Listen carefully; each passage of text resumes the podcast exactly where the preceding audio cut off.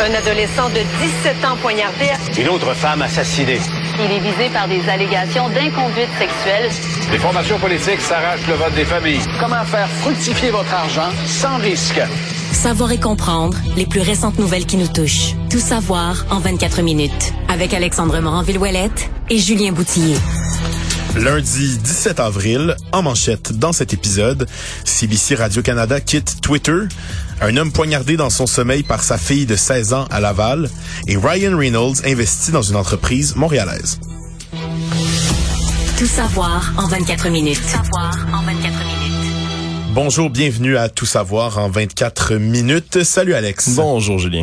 La grosse nouvelle aujourd'hui, euh, ben, des, des, des, dernières heures, des dernières minutes, c'est euh, CBC et Radio-Canada, le diffuseur public, qui annonce que ses comptes Twitter vont être mis sur pause jusqu'à nouvel ordre. Euh, c'est en raison de l'étiquette média financée par le gouvernement qui a été ajoutée euh, hier soir par le média social Twitter sur la page de la CBC. tu en as parlé un peu plus tôt avec Michael Nguyen, président de la FPJQ. Exactement. Et le but, c'est très simple, c'est d'encourager les gens à arrêter de s'informer. Parce que s'il n'y a plus d'informations, ça devient beaucoup, beaucoup plus facile. Après, imaginez, les médias sont pas là. Les, la seule façon quand il va y avoir des élections fédérales, ça va être de lire des communiqués de presse, de lire des plateformes sans aucun contexte, sans que personne vienne, vienne vérifier est-ce que c'est vrai, est-ce que ça correspond à la réalité, est-ce que ça correspond aux actions qui ont été posées par les partis politiques? Malheureusement, sans médias d'information, c'est tout ce qui reste. Et je ne pense pas que ça fera un public mieux informé, que ça va faire un public, une population qui va aller voter en toute connaissance de cause.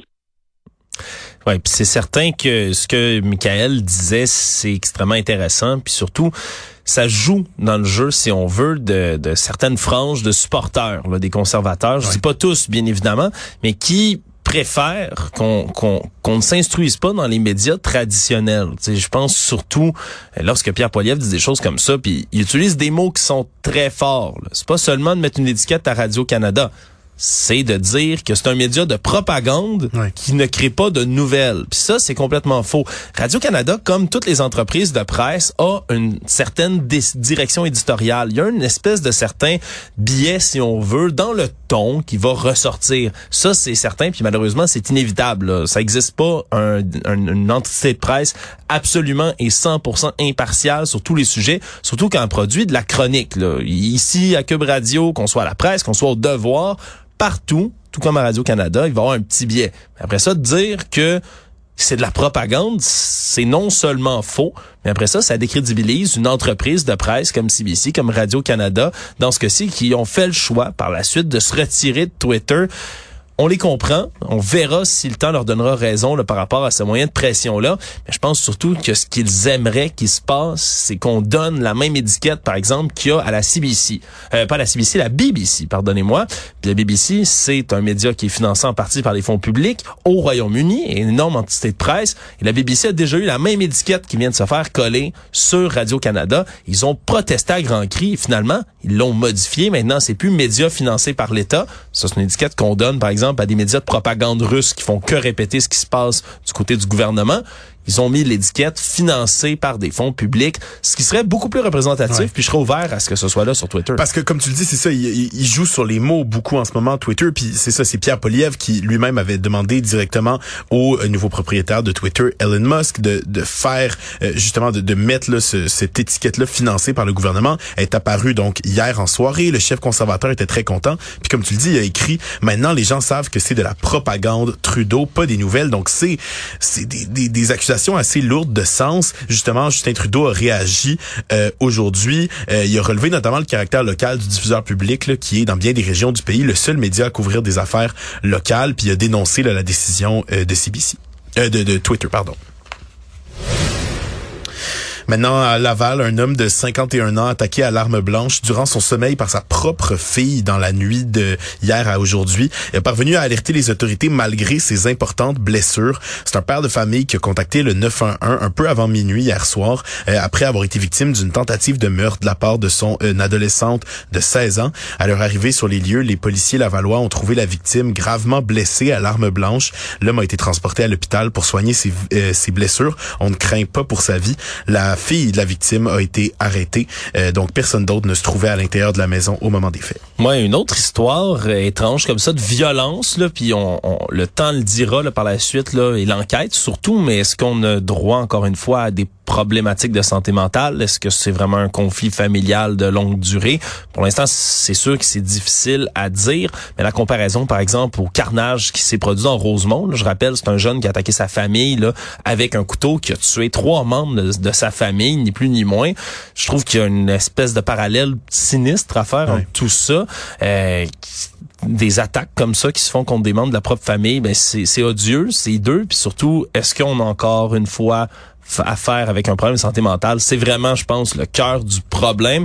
Puis je veux pas minimiser là, les, les impacts de ce genre de drame-là, mais chaque fois que je vois quelque chose comme ça se produire, j'ai une pensée qui me revient toujours, puis c'est, mon Dieu, que je suis content qu'on ait un meilleur contrôle des armes à feu au Canada et au Québec qu'aux États-Unis, par exemple, parce que des situations comme celle-là, on en sort plein dans les médias américains, mais l'homme, il serait pas juste blessé, il serait peut-être mort, là, probablement mort s'il y avait eu un accès aux armes à feu dans la maison, puis que l'adolescente avait pris cette décision-là avec une autre arme. Donc vraiment, là, faut, faut adresser ces problèmes-là, puis je pense que le fait qu'on en voit de plus en plus dans les médias, jour après jour, ça démontre qu'il y a quand même un certain problème. Ouais, puis on en sait très peu là, pour le moment sur ce si précis, mais voici euh, ce qu'on sait pour le moment avec Éric Landry, porte-parole du service de police de Laval. C'est un appel qui a été logé au 911 un peu après minuit euh, hier soir. Euh, nos policiers se sont déplacés à l'adresse, une résidence unifamiliale, pour un homme blessé au haut du corps, à l'arme blanche. Sur les lieux, ils ont procédé à l'arrestation d'une jeune dame mineure. Puis la victime a été transportée en centre hospitalier. Heureusement, on craint pas pour sa vie. on parle de l'accusation possible de tentative de meurtre.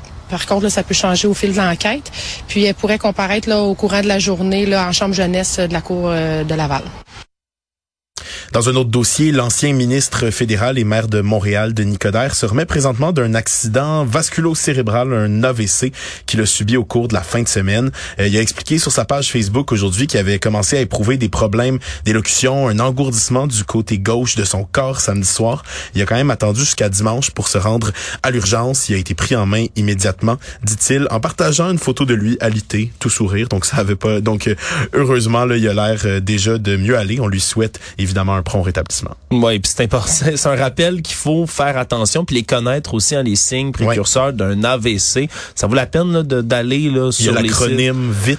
Oui, l'acronyme VIT là, je l'ai pas devant moi malheureusement, mais qui euh, de, mémoire, c'est visage affaissé, incapacité à parler. En tout cas, allez le voir au complet. on a le vite, en ce moment, ça, ça Il nous manque le T. ça va bien. Eh ben, j'invite nos auditeurs auditrices à aller voir quand même sur ces sites-là, ça vaut la peine pas juste pour vous mais pour les autres aussi là, de reconnaître euh, ces, ces signaux avant-coureurs euh, d'un symptôme d'AVC par la suite. Ça vaut la peine parce que des fois, là, on n'est pas, on n'est pas malheureusement aussi chanceux que Monsieur Coder, puis on peut se retrouver avec des séquelles qui sont parfois permanentes. Donc, euh, le trouble de la parole, c'est le T dans T et extrême, urgence. On remercie Marianne à la régie qui nous, souffle, les réponses. qui nous souffle les réponses à l'oreille. Merci. Donc, faites attention à tout ça, puis évidemment, prompt rétablissement à Monsieur Coder. Jean Charest est encore une fois de retour dans l'actualité, euh, près de deux semaines après avoir remporté une première bataille contre l'État québécois. En entrevue avec Paul Larocque, il confirme qu'il va aller de l'avant pour une procédure, pour abus euh, de procédure justement, euh, comme lui permettait le jugement qui a été rendu le 4 avril dernier. Il rompt ainsi le silence. Là, il n'avait pas réagi avant au jugement de la Cour supérieure qui lui accorde 385 000 dollars en dommages intérêts. comme je le disais, c'est dans une grande entrevue qui va être diffusée ce soir à 19h à l'émission Le Bilan qu'il en a fait la on peut écouter un extrait. Et vous le faire ou pas? Oui, on va le faire. On avait c'est une requête spéciale qui s'appelle abus de procédure, puis c'est exceptionnel quand l'autre partie a, abusé en quelque sorte de la procédure pour vous faire faire des, des coûts additionnels puis des démarches additionnelles. Dans le fond, ce qui est arrivé, c'est que l'UPAC a développé un système de justice parallèle. Et pour condamner les gens. Et ça, c'est une menace directe à, nos institutions judiciaires. C'est très, très grave ce qui a été fait. Puis euh, il faut il faut le dire, puis il faut en tirer des leçons. Il faut surtout s'assurer que les gens qui sont responsables de ça sont imputables de ça aussi. C'est pas fini, hein, le BEI qui enquête là-dessus. Ouais. Jean Charest, à chaque fois que je le réentends comme ça, sa voix qui ressort, on a des boules à Il y a une seule chose, qu'on aime ou qu'on n'aime pas Jean Charest, c'est une bête politique épouvantable. On le voit faire des, on va faire des entrevues comme ça, puis il est pas rouillé du tout. Hein, non, puis il revient de manière épisodique dans l'actualité, à peu près une fois par année au moins.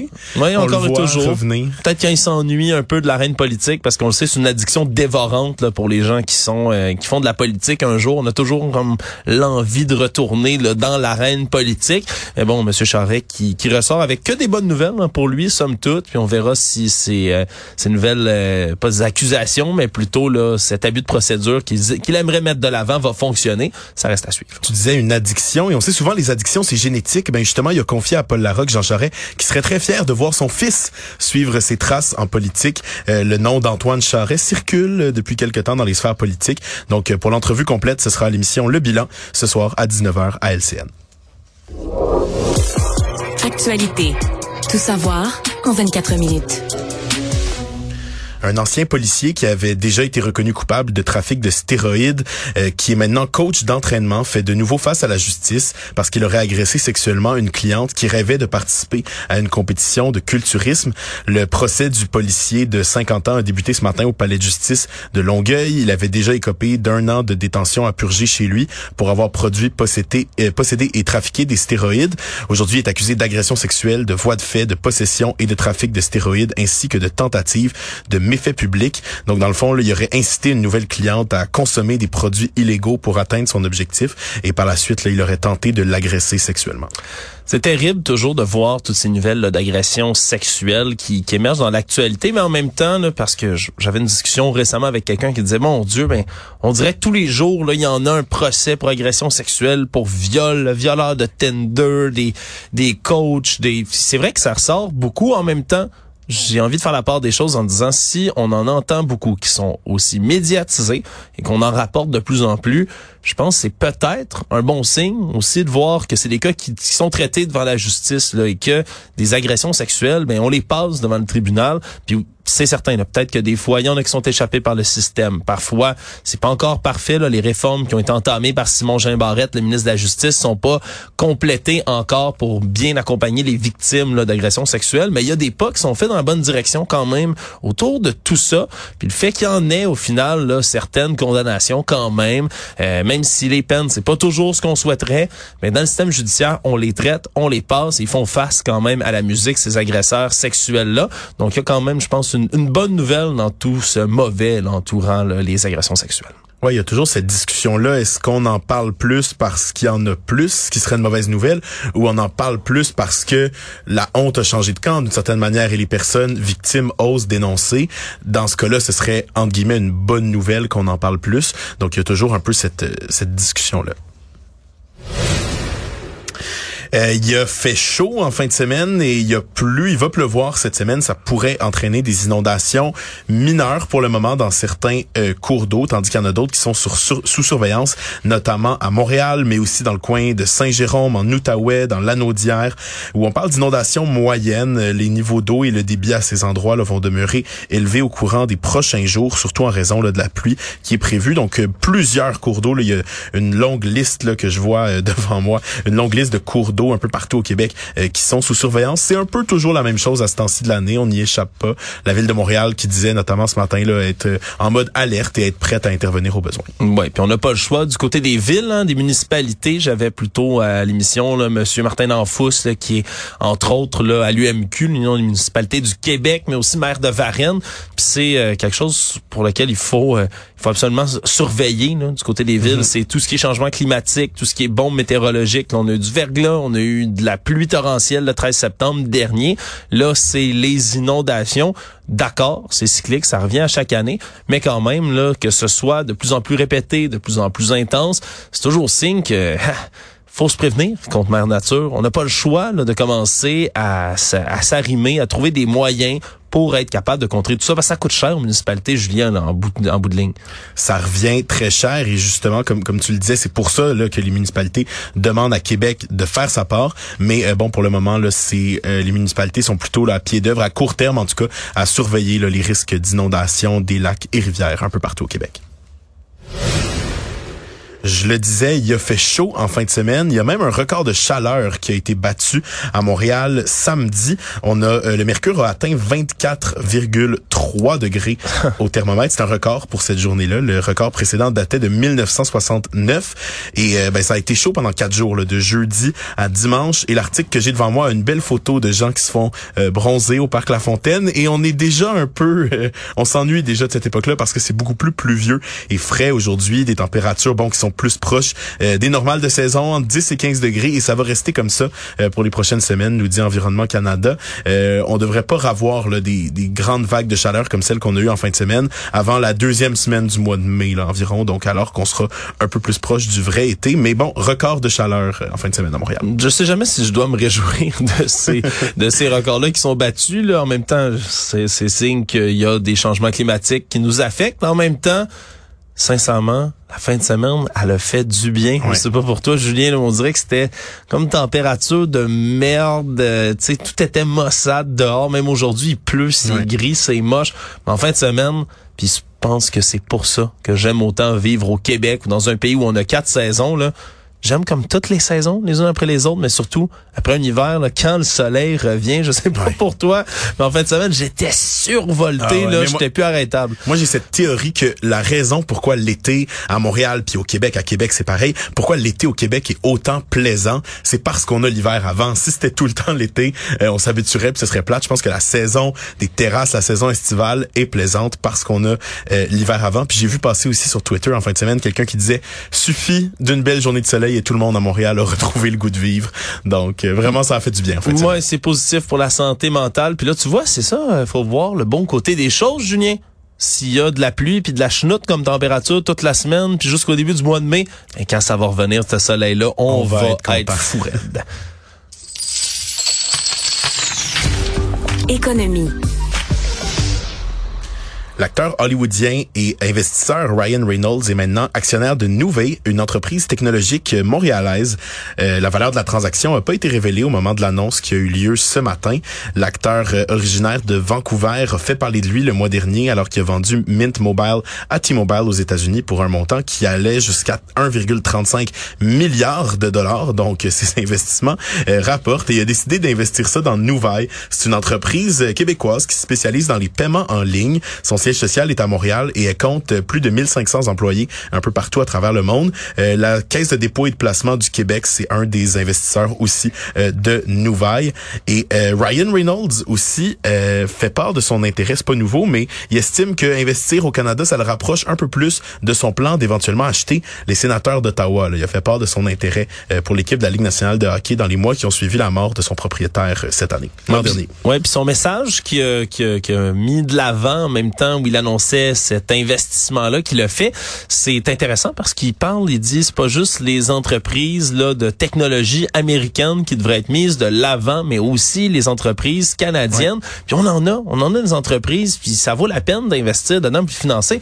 c'est pas pour rien, hein, la Caisse de dépôt et de placement du Québec a entre 1 et 1,5 milliard de dollars d'investis dans Nouvelle également. Donc de voir qu'il y a des euh, des hommes d'affaires canadiens, parce que Ryan Reynolds c'est plus juste un acteur, c'est un homme d'affaires à ce point-ci.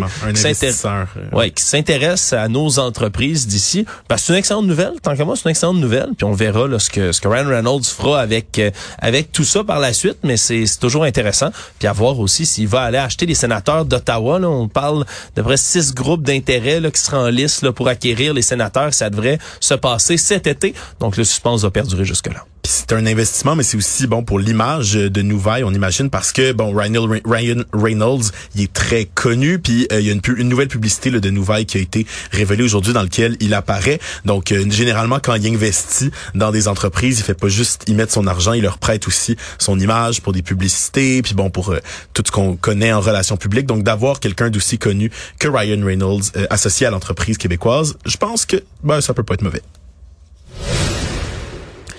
Je parlais avec Mario il y a euh, deux semaines des tarifs de Uber, Uber Eats qui avaient beaucoup augmenté durant la campagne, euh, la tempête de verglas. Il y avait des frais de livraison qui atteignaient le 20 dollars. Bon, on s'était dit à l'époque, c'est l'offre et la demande, mais là, on se rend compte que euh, les tarifs d'Uber dépassent le principe de l'offre et de la demande parce que l'entreprise, apparemment, selon des révélations d'un média belge, ben dans le fond, augmenterait ses tarifs si la batterie de notre cellulaire est plus basse. Donc, s'il nous reste, mettons, un petit 5, tu sais, quand il te reste un petit 5 puis là, tu veux rentrer chez toi, tu commandes un Uber, ben, on se dit, tu vas être plus susceptible d'accepter un plus haut tarif. Donc, euh, voilà, Uber espionnerait l'état des batteries sous prétexte euh, qu'un utilisateur à l'autonomie faible, euh, qui aurait peur de, que son cellulaire s'éteigne, accepterait une offre plus élevée. Mais ça, c'est odieux, puis je peux pas, en tout cas, j'allais dire, je peux pas croire, mais en même temps, qu'est-ce qu'est-ce qui est plus crédible à ce moment-ci là par rapport à nos données puis à notre vie privée, mais d'aller espionner jusqu'à la batterie de téléphone cellulaire.